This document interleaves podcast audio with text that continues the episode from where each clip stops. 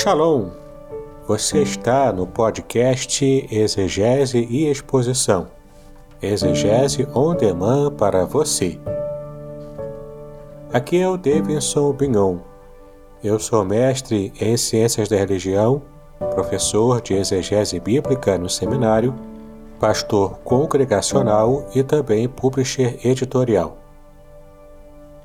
Eu ajudo pastores e líderes cristãos a fazer estudos bíblicos na igreja sem ter problemas com interpretações erradas. Então, se você está pensando em compreender a sua Bíblia com segurança, não deixe de assistir a mais episódios como este aqui.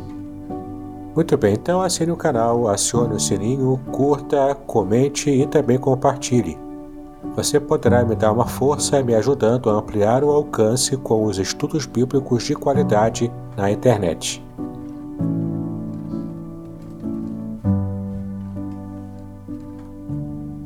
Bem, o livro que nós iremos estudar hoje, na nossa sequência, é o segundo livro dos históricos, que é o livro de Ruth. Um livro muito interessante, é, bem objetivo, inclusive, quatro capítulos apenas. É uma das histórias mais bem montadas do Antigo Testamento e tem todas as características, inclusive, dos contos modernos, inclusive com um final feliz. Né? E, então é muito interessante esse livro. Então vamos dar uma olhada. Ah, em razão da sua extensão, é um estudo um pouco mais objetivo. Então é provável que a gente termine um pouco mais cedo do que geralmente a gente termina, em razão da extensão é, do livro. Muito bem. Ah, então vamos lá. Mensagem de Ruth para hoje. O objetivo é apresentar, como sempre, um panorama do livro e depois fazer uma análise, que é quando nós nos aproximamos do texto e tentar entender o que, que a gente pode extrair de lição para a nossa vida hoje. Primeira parte a parte panorâmica. Uh, Ruth, o nome Ruth, né? E ela era uma moabita e sua tradução ela não é precisa. Pode significar amizade, rosa ou vistosa. Ruth significa então, é, pode significar amizade, é, rosa ou vistosa são os significados prováveis de seu nome. A autoria. A tradição judaica afirma ter sido Samuel. Não é com precisão, é uma possibilidade, mesmo assim é a tradição que diz. A tradição ela é o quê? É o conjunto de conhecimentos acumulados no decorrer da história. Você tem, por exemplo, dentro do catolicismo, aquilo que é chamado de tradição, né? É o acúmulo do conhecimento que vem por meio das encíclicas, dos concílios, as decisões conciliares, as obras escritas pelos teólogos, os livros, enfim, todo esse conjunto de conhecimento é chamado de tradição. E a, existe uma tradição também rabínica e assim também como tem uma tradição protestante, né? Por exemplo, quando a gente está pregando, dando uma aula, né? Ah, Calvino disse isso, Zwinglo disse aquilo outro, Lutero ensinou isso. Isso é o quê? É uma é, é um apelo, é uma vindicação da tradição protestante. Então nós temos também uma tradição e a tradição rabínica atribui a Samuel a provável autoria do livro de Ruth. A data da escrita, aproximadamente é no início do reinado de Davi, por volta ali do ano de 1010. Essa é a possibilidade. O tempo de ação, período dos juízes, né? Na verdade, o livro de Ruth é uma história dentro de outra história, porque é, a história dela é contada dentro do período histórico do livro dos juízes. Então, é uma história dentro de uma outra história e depois eu faço um recorte para a gente estabelecer a diferença entre a história de Ruth e a história é, majoritária contada no livro de Juízes. O tempo da ação, período dos juízes, período da fome em Belém, que pode ter ocorrido uh, nos tempos de Jefté e também de Gideão por volta do ano 1100 a.C. O verso chave, que é o verso mais famoso do livro de Ruth. Todos que conhecem o livro de Ruth, que já leram algumas vezes, têm esse versículo de có e salteado, né? Porque aonde quer que tu fores, irei eu. Aonde quer que pousares à noite, ali pousarei eu. O teu povo é o meu povo, o teu Deus é o meu Deus. Exatamente, é o verso dos convites de casamento. É, uma, é lindíssimo esse versículo, né? É o momento de declaração de Ruth para Noemi. Há uma separação proposta por Noemi, ah, que por causa é, da situação dela, ela se torna viúva, a Noemi, e também as suas duas noras tornam-se viúvas, uma delas é a Ruth, e ela propõe uma separação a Ruth, a Noemi voltaria para Israel e ela aconselha que as suas duas noras, que eram moabitas, que ficassem, voltassem para a casa de suas mães, voltassem para as suas famílias, para poder sobreviver. A órfã, que era a outra eh, nora, com muito pesar, ela chora no momento de despedida, mas ela segue o conselho da Noemi, ela retorna para a casa do pai. Ruth não. Ruth, ela não, não vou ela diz o texto que a alma dela se afeiçoou pela sua sogra e ela vai então viver em Israel. Então é muito interessante esse momento aí. O tema redenção, né? lembrando o seguinte: toda a Bíblia Sagrada, Antigo e Novo Testamento, é sempre sobre o Evangelho. O tema é sempre sobre Deus é Deus usando os personagens que aparecem nos livros. Né? Então, toda a Bíblia Sagrada ela aponta para a história da redenção e a gente vai ver a conexão da história de Ruth e Noemi com o Evangelho. De que maneira se, se conecta. Então, aquele livro, o livro de Juízes, não está narrando apenas conflitos militares. O livro de, de Deuteronômio não está apresentando apenas uma segunda uma segunda edição da lei de Deus, né? recontando a lei, reapresentando a lei. Todos os livros da Bíblia se conectam com o Evangelho e têm a redenção como tema. E o, a, a, o grande desafio dos intérpretes é encontrar dentro daquele livro qual é o fio que se conecta, qual é a mensagem que liga a história da redenção. Daqui a pouco a gente vai, vai ver. Conteúdo. Né? É a história de uma família que vivia no tempo dos juízes de Israel, quando a desgraça foi transformada em graça familiar e também graça universal. Daqui a pouco a gente vai ver porque que a graça que acontece na família de Ruth é também graça universal. Elimeleque e Noemi, que significa delícia, é o significado do nome Noemi, num período de fome em Belém, mudaram-se com seus filhos. Malom e Quilion, eram seus filhos, para Moabe. Morreu Elimeleque, o marido de Noemi, e também os seus dois filhos morreram. Né? Deixa eu ler aqui de acordo com o tempo para poder ficar certinho. Morreu Elimeleque e Noemi, viúva, casou seus dois filhos com mulheres moabitas, Orfa e Ruth. Após dez anos, seus dois filhos também morreram, e Noemi decidiu retornar para a sua terra, oferecendo liberdade às suas noras. Orfa, com tristeza, despede-se e fica em Moabe. Mas Ruth havia adotado Noemi como sua família e o Deus Noemi como o seu Deus. Seguindo aqui, retornaram para Israel. Em Israel, Ruth conheceu Boaz, familiar de Noemi, rico e possível resgatador pela lei do levirato. Casaram-se e foram geradores de Obed, Jessé e Davi. Por conseguinte, e evidentemente Jesus descende de Davi, daqui a pouco eu vou também trabalhar essa conexão. Graça familiar pelo resgate de Boaz, graça universal, pois Boaz era neto de Raabe e Ruth era moabita. Deus não é Deus apenas de Israel, a salvação veio também pelos e para os gentios. Né? Então, é, essa é a história que o livro se propõe a contar.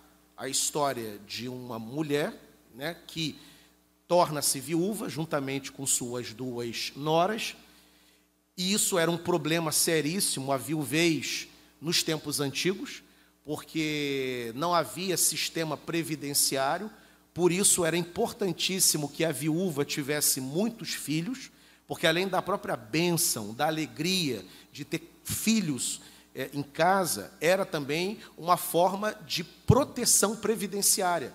Na velhice, quando as forças tornassem totalmente escasseadas, esses filhos amparariam os seus pais. Né? E não ter é, filhos significava, então, uma velhice com muito sofrimento, uma, uma velhice com muitos problemas, com muito cerceamento.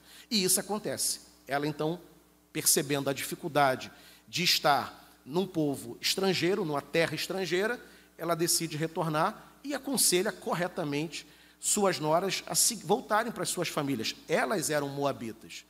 Mas aí, como diz né, a, o texto eh, ali de Ruth, a sua, a sua nora órfã, embora triste, recusa essa proposta e Ruth, diferentemente, se afeiçoa e acompanha a Noemi e elas de fato retornam. Então, todo o livro retrata essa essa saga, a saga de Ruth e Noemi deixando a terra de Moabe, voltando para Israel e há uma reviravolta no final, porque é, a Ruth ela é resgatada por um parente próximo de Noemi, e esse resgatador, eu vou entrar nos aspectos técnicos desse resgate, ah, termina dando a, a Ruth um filho, que é Obed, e que ele também vai ser bênção não só para sua mãe, mas bênção para a sua avó. Bênção para Noemi, porque ele vai ser também, no futuro, provedor da sua avó. Então é uma história que, que começa com uma tragédia, é, fome, escassez, exílio, viuvez, pobreza extrema, é, refugiados, e termina de uma forma gloriosa com elas, com seus filhos e netos, e também sendo resgatadas e entrando na genealogia do Messias. Qual é a divisão do livro, para a gente poder conhecer a estrutura desse livro tão pequeno de apenas quatro capítulos. Primeiro, Ruth, lá no, no capítulo primeiro, Ruth decidiu voltar com a sogra para Belém.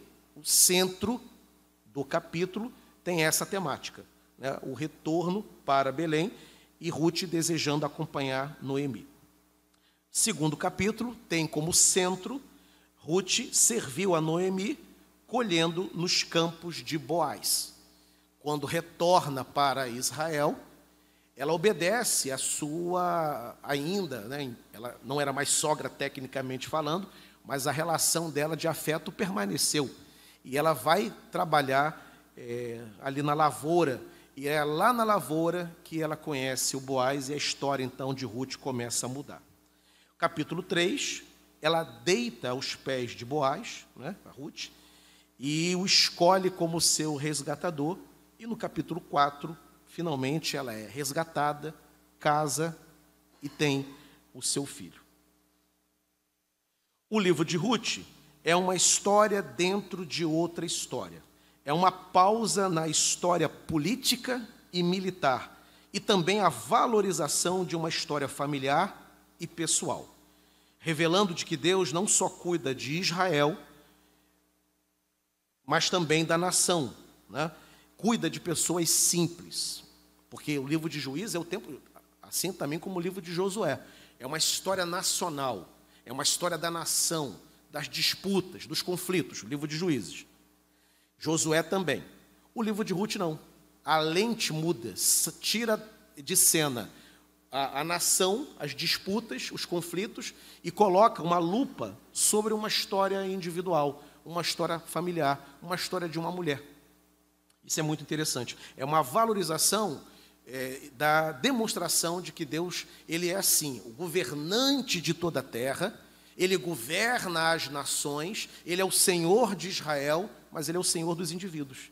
Ele ouve o clamor de cada um de nós. Ele está atento à pessoa mais simples. E detalhe: simplicidade era a perfeita personificação em Ruth porque ela era mulher num período em que ser mulher era muito complicado, muito difícil, pelas razões já explicadas aqui.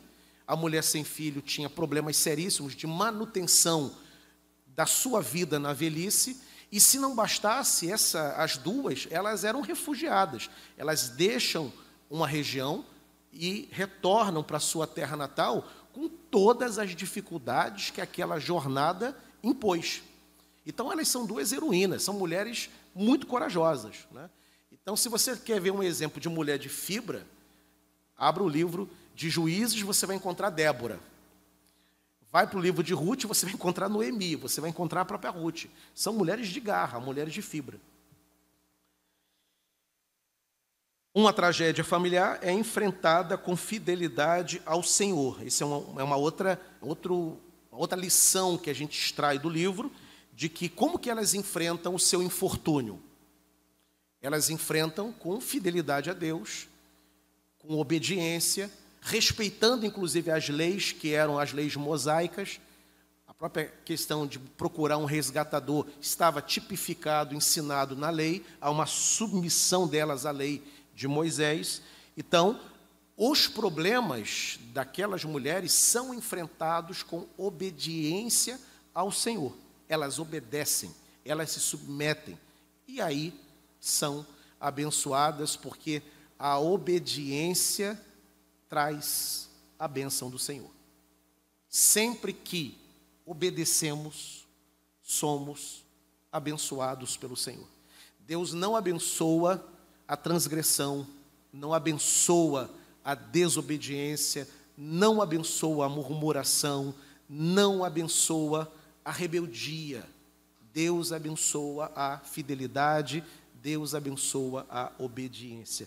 O Senhor falou na Sua palavra o Espírito Santo nos deu uma direção, o que temos que fazer? Apenas uma, um movimento: obedecer.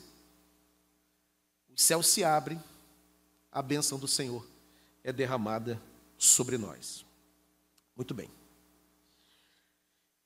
Interessante aqui é, uma, é um parênteses que a gente abriu. Os Moabitas, que é a terra para onde elas foram, não foram hospitaleiros com os israelitas quando saíram do Egito. Além disso, Balaque, o rei moabita, ainda contratou o falso profeta Balaão para amaldiçoar o povo de Israel. Isso aqui foi um detalhe muito bem é, observado, foi até o pastor Davidson que me lembrou disso. Ah, quando Noemi, com Ruth, retorna para Israel, os israelitas acolheram muito bem a Ruth que era moabita. Experiência essa que Israel não teve quando precisou de Moabe. Foi rejeitado, né?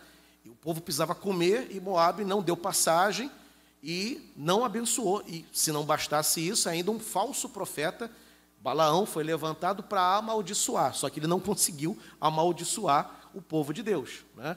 E agora, faminta, pobre, desterrada, despatriada, o que, que acontece? Quando ela precisa de Israel, ela é acolhida pelo povo hebreu. Né? Então é uma reviravolta extraordinária. É muito interessante. Por isso que, inclusive, os comentaristas dizem que o livro de Ruth é um dos melhores contos que nós temos do Antigo Testamento. É muito bem montada a história. Né? Ela é muito, muito, ela, ela faz parte. Todos os elementos das histórias modernas estão presentes ali no livro de Ruth. O livro expõe o retrato social difícil para as mulheres, viúva, viúvas, porque são duas, né? sem renda, sem filhos, refugiadas, sem amparo social. Não havia mecanismos de proteção é, previdenciária, o que reforça a importância da fé de Ruth diante de um cenário é, dramático.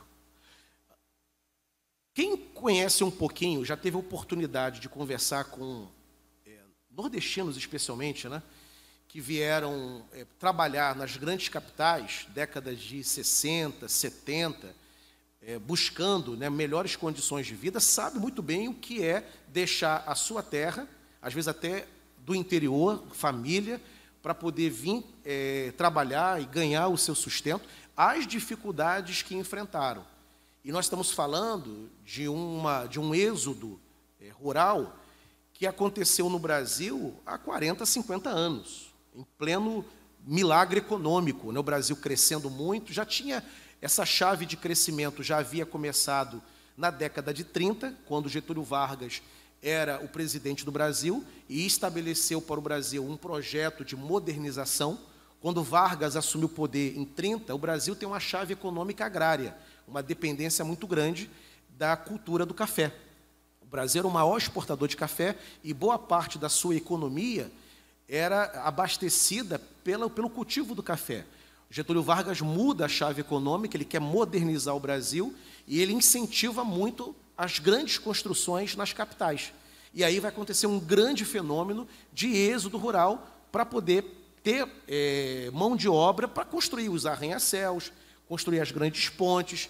E aí depois vem outros períodos históricos no Brasil, inclusive o período militar, onde tem ali o, chamado milagre econômico. O Brasil crescendo muito, precisando expandir e aí muito emprego dessa mão de obra.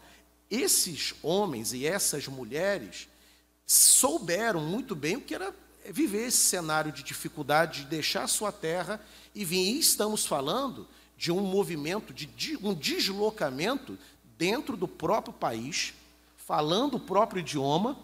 Imaginemos então a dificuldade de Ruth, porque para Noemi apesar do tempo que ela ficou na região de Moab, 10 anos, mas ela era uma israelita, ela estava retornando para a sua terra. Ruth não. Aquilo era uma novidade. Ruth conheceu os filhos de Noemi lá em Moab. Era aquela nação uma nova realidade para ela. Então, se essa dificuldade foi presente em tempos recentes na história do nosso país, imaginemos então o que foi isso há três, quatro mil anos atrás, na época de Ruth, o que abrilhanta a fé dessa mulher, o que abrilhanta a atuação dela dentro das páginas do Antigo Testamento, ok? Avançando aqui, o livro ensina sobre é, restauração individual e também, como está aí, uma restauração familiar. Destaque para a providência divina, como eu disse, embora há personagens históricos nos livros da Bíblia, a Bíblia nunca é sobre esses personagens. O livro de Gênesis não é sobre Adão, não é sobre Abraão, não é sobre Isaac. O livro de Juízes não é sobre Gideão, não é sobre Jefté. O Evangelho não é sobre Maria, é sobre. A Bíblia tem como tema principal o Senhor. Deus é o personagem principal. Os atores estão ali, com perdão é, da expressão, me permita aqui a, a, licença, né? a licença não poética, mas a, a licença narrativa, são, são pretextos, os personagens. Abraão é um pretexto para que Deus é, seja revelado nas páginas do livro de Gênesis. Adão é um pretexto. Né? Ruth, ela é um pretexto para que a história verdadeira que quer ser contada seja narrada. Qual é a história verdadeira do livro de Ruth? A história da redenção. E como que essa história da redenção entra em cena? Entra em cena no exato momento em que ela vai é, participar, ela vai trabalhar na lavoura é, de Boaz, e lá na lavoura de Boaz, ela o encontra. Diz o texto, inclusive, na linguagem do Antigo Testamento, que foi uma casualidade ela encontrar Boaz. Né? Ela trabalhar na lavoura de Boaz. Porque primeiro ela trabalha na lavoura dele, depois ele a vê. Pergunta quem é essa moça? E aí começa a aproximação dos dois. E quando ela vai trabalhar no campo, obedecendo a Noemi, qual é o exato local uma lavoura imensa, vários campos de cultivo. Qual é o campo que a, a Ruth entra? O campo que era de Boaz, que seria o resgatador dela, que se casaria com ela, que iria prover sustento para ela e também faria com que ela entrasse na genealogia messiânica, né? porque o, o filho dela vai ser o avô de Davi. Ou seja, a providência divina estava ali, ó, organizando o cenário, era ela indo na lavoura. Era ela obedecendo a ordem de Noemi, olha, vai trabalhar na lavoura. Ela foi com os pés dela, ela obedeceu. Porém, por trás daquelas cenas históricas, havia alguém conduzindo a história individual. E quem era este que conduzia a história individual? O Senhor que estava por trás, à frente, ao lado, dentro, ao redor, sustentando, conduzindo, guiando, porque Ruth poderia chegar em qualquer outra região, qualquer outra lavoura, e que a história dela não terminaria da forma como terminou. Ela chega naquele lugar em que aquele resgatador iria vê-la, se aproximar, se interessar e mudar a sua sorte completamente. Então, o livro de Ruth é um livro em que se destaca principalmente a providência divina, que nunca nos desampara. O sofrimento pode acontecer, podemos enfrentar e enfrentamos momentos difíceis, olhamos ao redor não enxergamos, às vezes, pistas claras da presença de Deus. O que, que Ruth olhava quando ela examinava a sua vida? Ficou sozinha, longe da família, perdeu o marido, vai para uma terra estranha, não sabe o que vai acontecer, o futuro, numa perspectiva humana, é incerto, numa perspectiva divina, não há insegurança. Estamos nas mãos de Deus. Mas no nosso horizonte histórico, a, o cenário dela era um cenário incerto, ou melhor, certo que sofreria. E não foi o que aconteceu, porque Deus o tempo todo cuidou daquela mulher. A providência divina, portanto, é o grande destaque do livro de Ruth, como também é o grande destaque da vida de cada um de nós. Se a gente for parar e fazer um exame na nossa vida, nós veremos o como Deus tem sido generoso, como Deus tem sido bondoso, quantas portas foram abertas, lugares que nós chegamos, situações da nossa vida que aconteceram, que a única explicação que a gente tem é: foi o Senhor que fez, foi o Senhor que deu. Eu estava no lugar certo, na hora certa, no momento certo da minha vida em que aquilo aconteceu. O que é também para nós uma lição porque a gente questiona muito, Senhor, por que determinadas situações não aconteceram mais rapidamente? Por que outros recebem antes do que eu? Por que é tudo comigo com tanto sofrimento? E na verdade não é apenas com você, todos nós. Né? E Deus tem o tempo certo para abrir as portas na nossa vida, como Ele abriu as portas na vida de Ruth. Bem, vamos avançar aqui. No livro de Ruth, letra H, as bênçãos de Deus são universais para todos os povos. Ruth é moabita, não é israelita. Noemi é, Ruth não. E aí, Deus elege a nação de Israel. Ele forma a nação de Israel. Mas o Senhor nunca foi apenas o Senhor de Israel. Ele é o Senhor de toda a terra. Ele é o Senhor de todos os povos. E a história de Ruth mostra isso, que Deus quer alcançar os outros povos. Inclusive, esse foi o privilégio que Deus concedeu a Israel e Israel desperdiçou essa bênção de ser testemunha de Yahvé a todas as nações. Como desprezaram, mataram o Messias, o que, que Deus fez? Entregou a bênção da evangelização mundial que pertencia a Israel e entregou para a igreja. A igreja hoje cumpre o que Israel deixou de cumprir.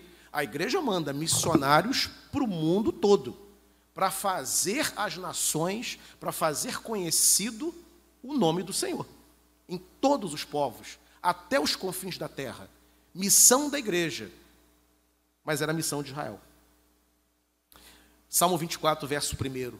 Do Senhor é a terra, toda a sua plenitude, o mundo e todos os que nele habitam.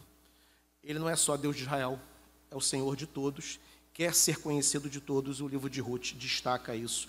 A história de Israel sai um pouco de cena e é colocado ali uh, o radar sobre uma moabita. O livro também, letra I, o livro também ensina a relação de respeito e honra familiares, Noemi e Ruth, e a obediência às leis, às leis e tradições de um povo, a lei do levirato. Essa lei do levirato era muito interessante. Né? O que, que dizia a lei do levirato? Né? Por que, que tem esse resgatador, que é Boaz? Quando Ruth fica viúva, a preocupação de Noemi é de identificar o resgatador familiar mais próximo. O que era isso, afinal de contas? Hoje em dia, se a sua cunhada fica viúva, vida que segue. Você pode até ajudar, aquela coisa toda. Mas não há uma, um compromisso formal, institucional, legal. Ela, se o marido trabalhava, tinha lá uma previdência, ela vai receber a pensão do marido que faleceu. Quando ela se aposentar, ela própria receberá a sua aposentadoria e a vida que segue. Há casos em que as relações até continuam, né? porque ficou viúva, mas a amizade, o carinho, casa até novamente com outra pessoa, mas aquela relação com a família anterior segue por causa dos laços. Né? Há outras famílias que rompem, cada um segue sua vida, vai para o Estado, né? muda de cidade, enfim. No Antigo Testamento, quando uma mulher ficava viúva, o cunhado tinha que resgatá-la, ou seja, tinha que casar com ela. A gente brinca no seminário, dizendo o seguinte: bem, se a cunhada era bonita, o negócio era bom. Morreu a esposa, a cunhada é uma gata, vale a pena, né? Mas se não fosse. E não tinha essa, você tinha que casar com a cunhada e sustentá-la e manter, né? Se não tinha um irmão, resgatador mais próximo, podendo ser um tio, o que é um problema, né? Ia casar com um velho, né? Ou casar com um primo, né? Um parente mais próximo foi a história de Ruth. Tem lá um resgatador que era parente de Noemi, e ele então faz o resgate.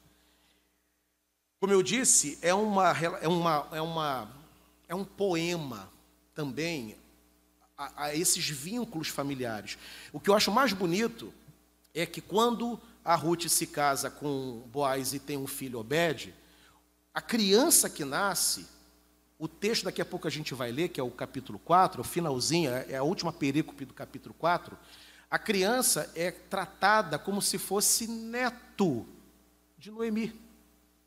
E não é neto de Noemi, é filho de Ruth. Ruth não é filha dela foi sogra, mas é tratado como se neto de Noemi fosse. E aí vem aquele versículo, né, dizendo que ela foi o quê? Melhor do que muitos filhos, né? O amor dela por Noemi, de Ruth por Noemi, foi maior do que o amor de muitos filhos por uma mãe. Então é uma história lindíssima de vínculos, de honra, de obediência, de graça.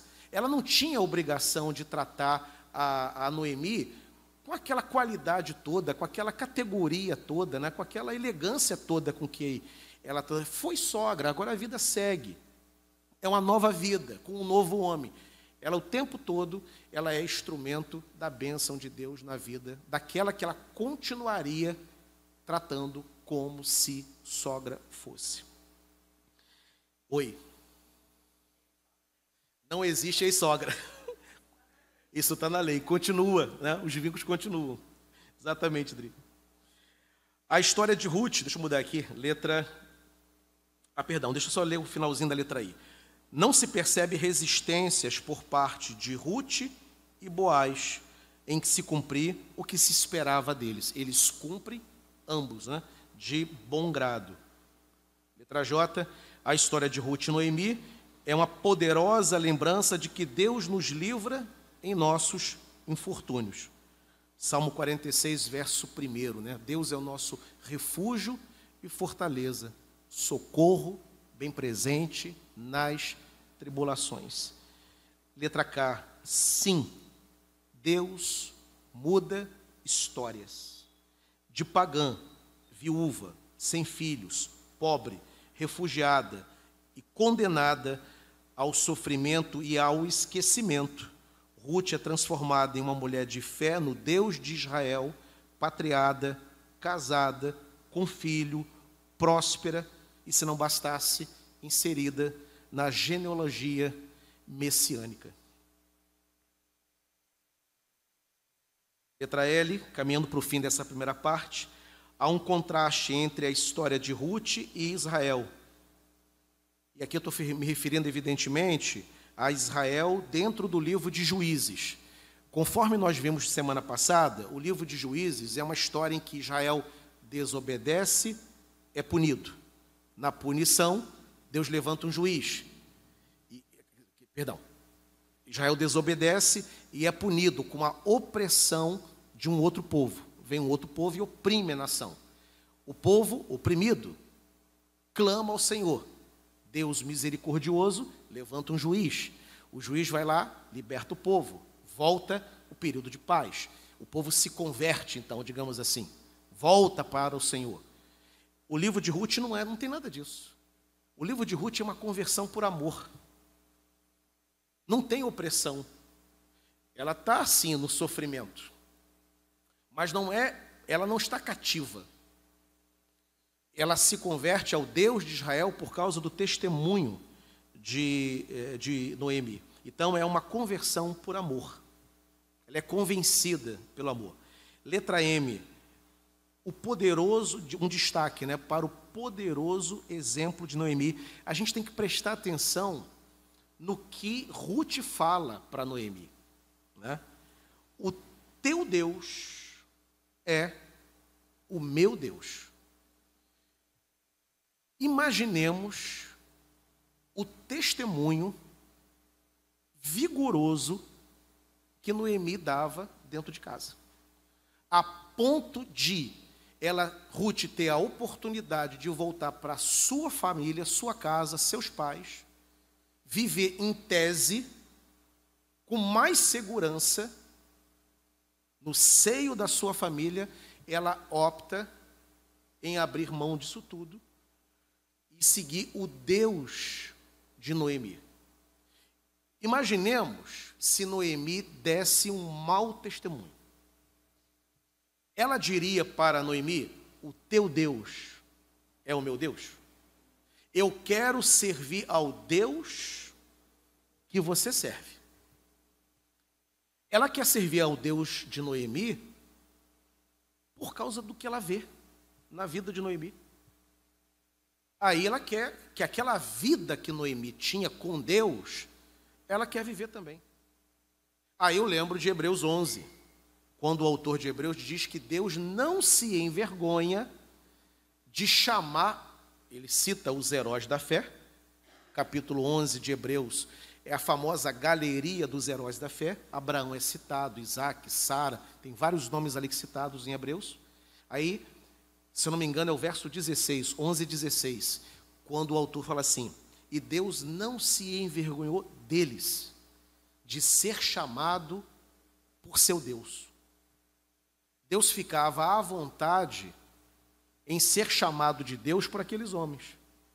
E aí eu lembro também quando Jacó é visitado pelo Senhor naquele sonho que Jacó tem, quando ele vê uma escada em Betel que vem do céu e toca ao chão, e ele vê anjos que sobem e descem. E Deus se revela para Jacó dizendo o seguinte: Eu sou o Deus de teu pai Deus de Abraão, o Deus de Isaac. Imaginemos que Jacó tivesse visto um péssimo comportamento do seu avô, Abraão, e tivesse visto, presenciado dentro de casa, um péssimo pai, que invoca o nome de Deus, mas é um péssimo, é um pai horroroso, é um homem horroroso, que dá mau testemunho. Deus poderia chegar para Jacó e dizer assim: Eu sou o Deus do teu pai, o Deus de Abraão, o Deus de Isaac. A história de Noemi é uma história de uma mulher cuja fidelidade a Deus é tão impressionante que a sua nora, e detalhe, irmãos, a gente consegue é, passar uma imagem piedosa para quem a gente não convive muito tempo. É fácil eu passar uma imagem de um, de um, de um pastor muito piedoso. Mas é essa a imagem que, que Sandra tem, que minha filha tem de mim? É fácil vocês passarem para mim uma imagem piedosa, que as irmãs aqui são mulheres de oração, que os homens, que os varões aqui sentados são varões de oração. Mas quem sabe é quem está dentro de casa, quem sabe é a família. Por quê? Porque em casa nós estamos expostos. E estamos num tempo muito maior do que o tempo que a gente convive juntos numa igreja. É muito mais fácil, portanto, dar uma tropeçada no testemunho em casa do que aqui. Aqui a gente se controla. Com perdão do termo, eu não vou ficar dando mole para os irmãos, nem os irmãos vão ficar dando mole para mim. Em casa, né, a mulher ouve às vezes o que o cara não deve ouvir, do, do que o marido não deve dizer, se irrita, provoca. E aí, quando, né, quando vem lá o resultado das provocações, tá vendo? Depois que é para a igreja. Depois quer que eu vá na igreja. Não vou. É melhor, é melhor ficar fora do que ser um crente igual você. O que a gente tem de, de histórias, né, de gente que enfrentou isso, principalmente quando é novo convertido, né, fala um negócio que não deve, fala uma bobagem, reage com um ímpeto exagerado, tá vendo? Olha o crente.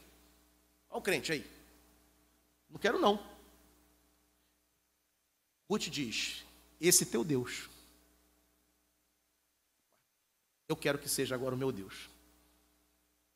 E aí aquela coisa, né? Como que os que convivem conosco no ambiente de trabalho, se eles são evangelizados pela nossa vida, evangelizados pelas nossas palavras, porque temos que evangelizar com as palavras, mas também evangelizados com a nossa vida. Então é, um, é uma exortação o livro de Ruth. Evangelizemos com as palavras e também com a vida. São Francisco de Assis disse o seguinte: pregue o evangelho em todo tempo e, quando possível, use as palavras. Pregue o evangelho em todo tempo e, quando possível, use as palavras. O que, o que ele está dizendo, Francisco de Assis? Pregue com a tua vida. Há um ditado puritano, para não ficar apenas no ditado católico, né? Ditado puritano que diz assim: o som que sai da, o som que sai da tua vida, o som que sai da tua vida diz não, o som que sai da tua vida me chega tão alto aos ouvidos que eu não consigo ouvir o som da tua voz. O som que sai da tua vida me chega aos ouvidos tão alto que eu não consigo ouvir o som da tua voz. Em outras palavras, que aquilo que você diz seja tão intenso, audível, impactante e verdadeiro como aquilo que eu vejo na tua vida. Né? A história de Noemi com Ruth nos ensina isso. Letra N, bênçãos foram derramadas sobre Ruth, mas também sobre Noemi. Ela seria amparada na velhice por Ruth e pelo seu neto. Né? As bênçãos nunca são individuais, as bênçãos do Senhor são sempre coletivas. Né? Você não pode ser a única pessoa abençoada dentro da sua casa. Oração do Pai Nosso, né? Pai Nosso não é o meu Pai, é o Pai Nosso que está nos céus. O pão nosso não é o meu pão. O pão nosso de cada dia nos dai hoje. Que adiantaria Ruth ser resgatada, ter o seu filho, velhice providenciada, provida e Noemi no esquecimento? As bênçãos que caem sobre Ruth são compartilhadas com Noemi. Salmo 133 é como o orvalho do Hermon que desce aos montes de Sião. Né? O orvalho do Hermon, que fica no norte, quando o orvalho derrete, e aí aquele orvalho derretido, ele corre e chega nos afluentes dos rios que banham o sul de Israel. Então, é como o orvalho, está falando do, da comunhão, né? O Salmo 103 é isso. Ó quão bom e agradável é viverem unidos os irmãos. É como óleo precioso que desce sobre a é como óleo precioso que desce sobre a cabeça até a barba de Arão e que chega até a orla das suas vestes. É como o orvalho do Hermon que desce até os montes de Sião. Os, as bênçãos derramadas sobre o norte são também experimentadas pelas tribos que estavam lá no sul. Ali, naquela unidade, naquela comunhão, ordena o que diz o salmo? Ali ordena o Senhor a sua bênção e a vida para sempre. A unidade, a comunhão do povo atrai as bênçãos e essas bênçãos são compartilhadas. Então a bênção foi familiar não foi de uma pessoa só. Letra, letra O, né? O cuidado de Ruth com Noemi é digno de nota. Tecnicamente, não havia responsabilidades legais dela para com Noemi. Amor, cuidado, caráter e honra estão, estão implicados nessa história. E Ruth entra na genealogia messiânica, Ruth foi mãe de Obed, Obed, avô do rei Davi. Né? E Jesus é o leão da tribo de Judá, ele é a raiz de Davi, ele é descendente de Davi. Então ela entra na genealogia de Jesus. Né? E, para terminar essa parte, Cristo no livro de Ruth. Né? Boaz, ele é o resgatador, livrando de sua vergonha, pobreza e sofrimento. Assim Jesus Cristo faz conosco, enquanto quando nos alcança, fazendo morrer nosso passado, consertando nosso presente e nos garantindo um futuro em seu reino celestial. Então, Cristo aparece como no livro de Ruth. Lembrando novamente, isso aqui é teologia bíblica. Cristo está presente em toda a Escritura. Cristo não está presente apenas no Novo Testamento. Cristo está presente em todo o Antigo. E ele está presente de duas maneiras que eu já falei aqui anteriormente. Ele está presente quando há uma cristofania, uma aparição de Cristo, como por exemplo no livro de Gênesis, Melquisedeque, rei de Salém, ali é Cristo que está aparecendo para Abraão é uma cristofania, é uma aparição de Cristo no Antigo Testamento. Cristo está presente também quando o anjo do Senhor aparece, como aconteceu, por exemplo, no livro de Josué, no próprio livro de Juízes. Cristo aparece, o anjo do Senhor, com letra maiúscula. É uma aparição do Filho de Deus nos tempos do Antigo Testamento. Agora, Cristo também está presente por meio dos tipos da chamada tipologia, que é o apontamento que cada livro apresenta. E Cristo é apontado dentro do livro de Ruth em quem? Em Boaz. Porque Boaz é o que? É o remidor, é o resgatador, é aquele que livra do sofrimento, é aquele que muda a história, é aquele que transforma, é o provedor, é o abençoador. Então Cristo está presente em Boaz, Boaz aponta para Cristo. Então, como eu disse, Jesus Cristo faz conosco o mesmo quando nos alcança, fazendo morrer nosso passado. O passado não vai ser apagado da memória, ele está lá, mas ele morre no sentido das influências do passado não serem mais é, pesarosas sobre a vida. Vencemos o nosso passado, né? conserta o presente e garante um futuro em seu reino celestial. E aí as referências utilizadas, né, a Bíblia da denominação, os autores Arthur Candle e o Morris também, que são os, os comentaristas do livro de Juízes e Ruth, publicado pela Vida Nova, e claro, o livro do Anjo Galhard, que é o livro texto referência do nosso estudo aqui. Bem, eu chego ao fim. Queria abrir para vocês é, caso alguém queira fazer algum comentário, alguma pergunta, alguma colocação, só levantar a mão aqui. Então tem aqui, tem Alexandre, que hoje nos brinda com a sua presença, tem o Luiz, tem a Ida também. Só ficar atento, Oswaldo, começando aí por Luiz. Depois Alexandre depois a Ida.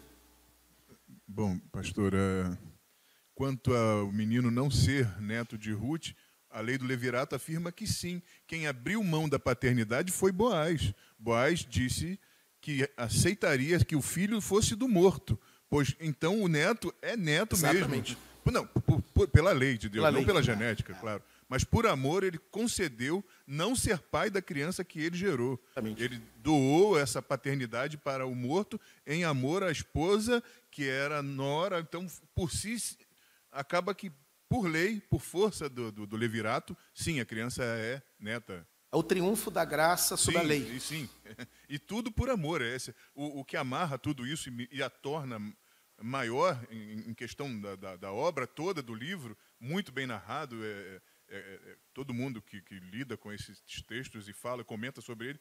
A narrativa é muito, muito bem, bem construída e, é, e, além de ser muito bonita, é, é forte demais a Sim. questão do amor no livro. É Sim. isso que eu queria deixar claro. Exato. É muito didático, muito forte mesmo. Obrigado, Luiz. Alexandre. Ah, o texto lá. Fala no microfone, Alexandre, porque está transmitindo ao vivo. Quem está em casa consegue ouvir. O texto fala, é, no início do livro de Ruth, que o fato da história de Ruth se deu no período dos juízes. É, a referência histórica é, que esse fato se deu período, no período de qual dos juízes? Essa é a primeira pergunta. E a segunda, a segunda não é uma pergunta, é um comentário. No, o senhor bem realçou aí na sua palavra a questão da, do testemunho da, da Noemi, sogra de Ruth, que deu para sua nora, para Ruth.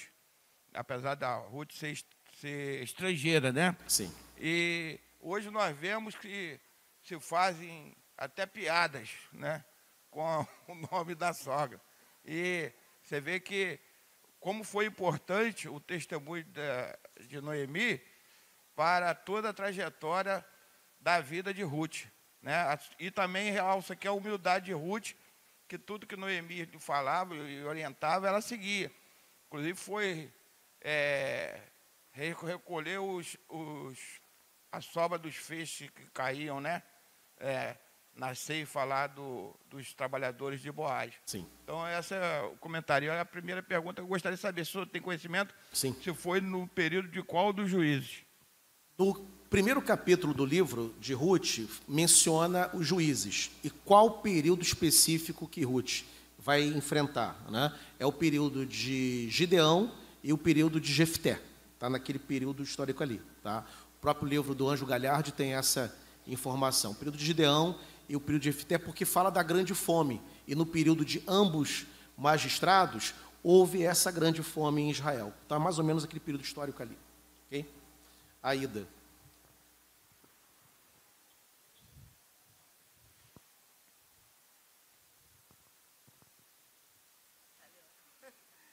É Uma curiosidade, na minha Sim. família aconteceu a lei do levirato. A minha avó Braulia, mãe do meu pai, era casada com Pedro Rosa. Sim. Quando ele faleceu, João Rosa, o irmão dele, a tomou como esposa. E aí nasceu o meu pai e o tio Zalmi, que muitos conhecem, que Sim. foi da segunda de Niterói. Interessante porque, assim, na época eu acho que se o cunhado era casado, ele podia tomar ainda assim a cunhada? É uma pergunta. Sim? Sim, Sim, né? Porque Podia, não era monogamia, né? podia, podia, podia Podia. ser casado e mesmo assim ele resgataria a sua cunhada. Tá. E uma, uma coisa que as pessoas põem nos convites de casamento, esse texto só até o teu povo é o meu povo e o teu Deus é o meu Deus.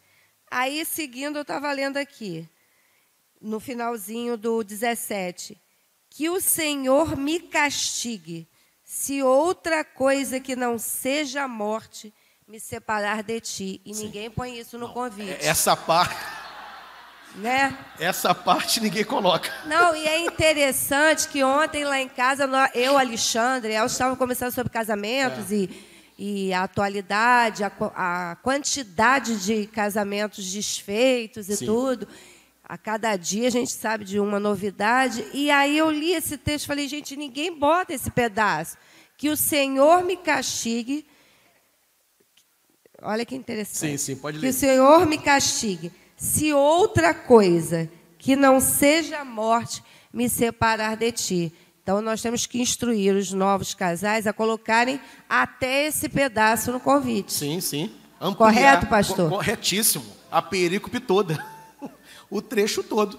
E não só aquela parte que convém, a parte que é boa. que convém, é. é, exatamente, porque aí fica fácil. Oi.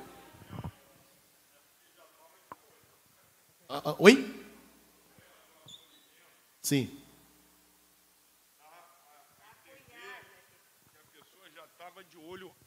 Ah, sim, já estava de olho na cunhada. É provável. É provável. Alexandre de volta ali. Davi também. Ah, Davi. Seminarista Davi. Pastor, na verdade, é uma observação Sim. que eu, eu reparei nesse, nesse texto. No caso, Noemi era israelita. Sim. Sim. E essa. É, é lógico que teve toda essa questão do testemunho que ela passou para Ruth mas outra coisa que eu enxergo aí também é uma tradição é, israelita. E eu falo isso porque tem tido uma desvalorização de tradição. E eu percebi que é, Deus ele atua nessas tradições. Né? Então, assim, eu acho que é importante também a gente reparar isso, perceber essas coisas, para a gente acabar não abandonando devido a novas correntes que surgem e têm surgido, para a gente não desvalorizar a tradição, né? Porque existe, por exemplo, uma corrente ah, é, é, é renovado, vamos mudar as coisas, mudar conceitos, né? Então, assim, eu acho que é importante é, lembrar que Deus atuou na vida de, no, de Noemi, né? Deus atuou no testemunho que ela deu, mas isso ela aprendeu com os pais, assim, ela trouxe toda uma tradição. Então eu acho interessante, eu queria fazer essa observação, sim, que eu acho que a, a, tradição aí também era essencial, era importante. Não, e detalhe, seu comentário é muito interessante, porque é o seguinte, é, é dito que Deus não está preso às formas, que a tradição é uma forma. Né? E é verdade, Deus não está preso às formas, porém Deus usa as formas. Ele usa a tradição como instrumento. E aí eu lembro de um pastor presbiteriano que pregou aqui na nossa igreja há alguns anos, o reverendo Ricardo Barbosa, da Presbiteriana do Planalto. Ele veio junto com o Nelson Bomilca, na segunda vez que o Bomilca veio à igreja. E o Ricardo Barbosa, ele conta que uma vez ele foi em São Paulo pregar, e no término do culto, uma jovem roqueira do movimento punk de São Paulo o aguardava para conversar com ele na porta, com todo o aparato, cabelo, pulseira, é, jaleco, jaleco preto, jaqueta preta, melhor dizendo, etc. Linguajar convertida a menina. E a igreja era uma igreja conservadora, era uma igreja presbiteriana. E ela era membro da igreja, com aquele cabelo né, amarelo, preto, verde, brinco, aquelas orelhas e tal. Aí ele, é, no término da, dos compromissos deles, aguardou para poder conversar com a menina. A menina tinha uma pergunta teológica lá para fazer para ele, e ele não se conteve. Aí ele falou assim: Mas a irmã congrega aqui? Né? Ele falou assim: Congrega aqui. Não, porque pelo estilo da irmã, a irmã era, seria muito mais assim, caverna do Adulão, né? Que aliás foi fundada por Fábio, né? A caverna de Adulão foi Fábio, né? Começou aqui, se converteu aqui. Que trabalhava com esse público underground.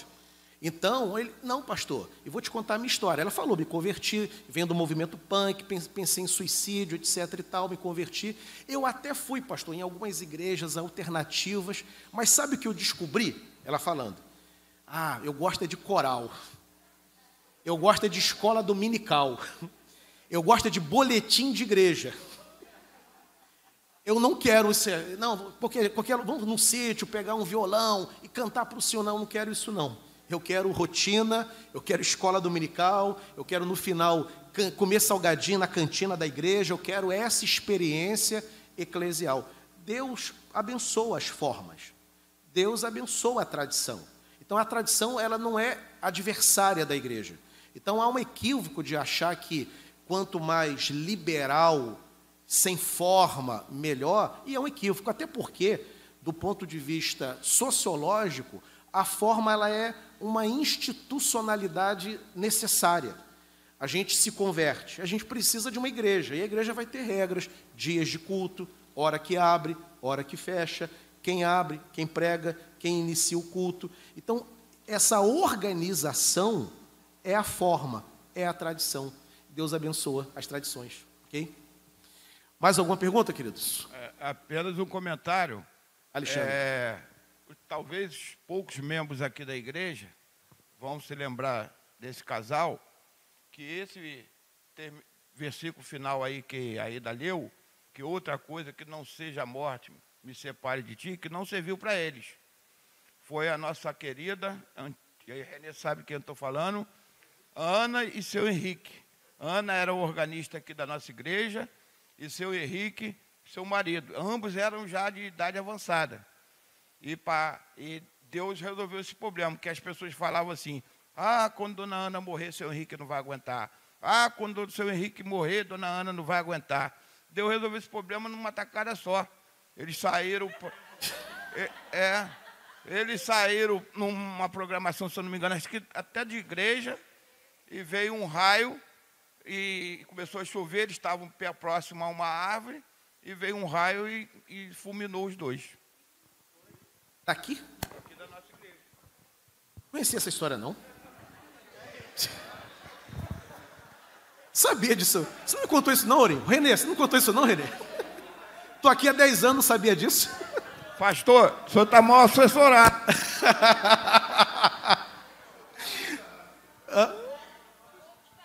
Oi. Como é que fica a situação daquele a questão do quem era filho de era só do homem ou valia até décima geração, até sétima geração? Era só para o homem, porque normalmente a, a, a matrilinearidade é, é uma questão recente do judaísmo. Era patrilinear, era filho, era o filho do, do estrangeiro é. que, não, que não podia até a sétima, ou, ou, ou da mulher também valia isso? Não entendi. Repete a pergunta. A questão de que quem era filho de estrangeiro, principalmente moabita, edomita, uhum. é, por causa daquela coisa de não de negar passagem, de, de, Sim. era considerado impuro ou não podendo pertencer ao povo até a sétima ou décima. No caso, valia para a mulher também, porque a linhagem era do homem? Não, valia. Valia para a mulher também, porque não se podia casar com mulheres estrangeiras. Ah, Mas há na Bíblia alguns acontecimentos. Sim, e, esse. e esse é um deles. Ah, tá. No caso, porque, porque Jesus já vem tão depois, tantas linhagens depois, que isso já não, é, já não, não, não é. valia mais. É só isso. Okay. Maria Messias, e como Messias eu fecho conversando aqui, a gente, mulher, quer um marido igual Boaz, entendeu? ah, provedor, né? transformador, abençoador, é claro. É o sonho de consumo. É o sonho de Mas tem que fazer como Ruth, né? Tem que, tem que procurar, tem que deitar os pés, tem que se submeter.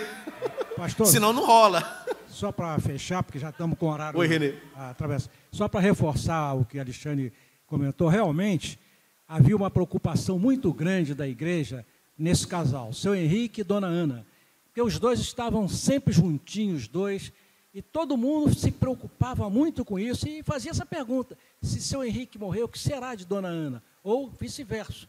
E Deus resolveu o problema. Deus tem, tem a solução para os problemas. E o problema aconteceu. Eles estavam aqui em Itaburaí, mais ou menos, ali naquela mediação do nosso sítio, numa, pegando umas frutas, ela tinha um carrinho, estava com um sobrinho, e caiu um raio em cima de uma mangueira, tinha um fio de arame, de roupa, né, que eles e passou e fulminou o casal e mais três. Morreram cinco. E aí veio a curiosidade, eu quis, fiz questão de enterro, eu queria ver como é que a pessoa fulminada. eu fui lá, os cinco ficaram ali é, dentro do cemitério, naquele corredor Sim. em Itaburaí, puseram os cinco caixões ali, um atrás do outro. E realmente Deus resolveu o problema que preocupava muita gente aqui na igreja. é interessante. 70, anos 70, né? 70, lá no início. Maravilha. Vamos ficar de pé, querido, vamos orar. Vou pedir ao nosso querido Alexandre Ávila para fazer a oração, fechando aqui. Ô, Oswaldo, passa o microfone para o Alexandre. E Alexandre vai fazer a oração final, agradecendo a Deus aqui. Alexandre, por gentileza, ora para a gente agradecendo a Deus. Graças te damos, ó Pai, por mais esta oportunidade que tu nos dá de ouvir a tua palavra, de meditar na tua palavra. Te agradecemos pelo estudo pela manhã, te agradecemos agora pela aula expositiva do texto de Ruth, Senhor, Amém, das Senhor. tuas santas escrituras. Te agradecemos pela existência desta igreja, Senhor, Amém, Pai. edificada sob o fundamento que é Jesus Cristo, a rocha inabalável. Amém. Te agradecemos, ó Deus, por cada membro, cada congregado. Amém, Te Senhor. agradecemos, ó Pai, porque Tu és um Deus misericordioso que renova as Tuas misericórdias sobre as nossas vidas todo dia, toda Amém. manhã. E te pedimos, ó Pai, que Tu continues a abençoar a cada um de nós aqui, o pastor Hidauro, Amém. o pastor David, Senhor, Amém, os Senhor. membros, diáconos, presbíteros, Senhor, que possamos, ó Deus, termos a certeza de que a Tua mão de misericórdia e de bênção se renova a cada dia em nossas vidas. Amém, Te agradecemos, Jesus. ó Pai, por aqueles que estão procurando emprego, que possa, tu possas abrir portas Amém, de emprego, Senhor. Senhor. Lem- nos lembramos agora da nossa irmã Lília Furtado, Senhor, que Sim, possa Deus. estar abençoando, possa estar restaurando a sua Amém, saúde, Jesus. possa estar, ó Deus, consolando, Senhor, a sua vida, Senhor, dando-lhe firmeza espiritual para, para, para ter a certeza que ela é serva tua, que está contigo, Senhor. Sim, Deus. Nos lembramos também da nossa irmã Regina Muniz, Senhor, Amém, Senhor. que está com problema de saúde, ó Deus, que tu possa estar repreendendo aquela enfermidade em nome de Jesus Cristo, que o tratamento seja dispensado pelos médicos, tenha, ó Deus, a tua aprovação e que, porque tu és o médico dos médicos, tu conheces toda a necessidade de cada um de nós. Amém. Pedimos a Deus que tu continue conosco, abençoe o projeto Nilson Braga, Abençoa, que vão Pai. poder participar do projeto. Ó Deus, pedimos também pela causa da nossa irmã Maria Messias, Sim, Pai, Deus. que possa Toma Deus, ela em tuas mãos. conforme o teu querer, conforme a tua vontade. Amém. Dirige-nos, ó Deus, é, em paz para os nossos lares. Eu que vou para Cabo Frio, porque não posso dirigir mais à noite. Que tu possa me levar em segurança Leva lá. teu filho, Senhor. Continua conosco, Senhor, e nos abençoe. Nós assim oramos porque confiamos em Ti. Em nome de Jesus Cristo, nosso querido e grandioso Salvador. Amém. Muito bem, agora o que eu gostaria de ver é a sua participação. Entre em contato comigo, compartilhe a sua experiência comigo e quem sabe até se você enviar em formato de áudio, eu possa aproveitar a sua experiência para apresentar no próximo episódio do podcast Exegese e Exposição. Eu sou Davidson Bignon e eu ajudo pastores e líderes cristãos a fazer estudos bíblicos da igreja, sem terem problemas com interpretações erradas. Se você então está pensando em compreender a sua Bíblia com segurança, não deixe de assistir a mais episódios como este aqui. Então, assine o canal, acione o sininho, curta, comente e também compartilhe. Ajude-me a ampliar o alcance com estudos bíblicos de qualidade na internet. Que Deus abençoe os seus estudos, paz e bênçãos sobre a sua vida.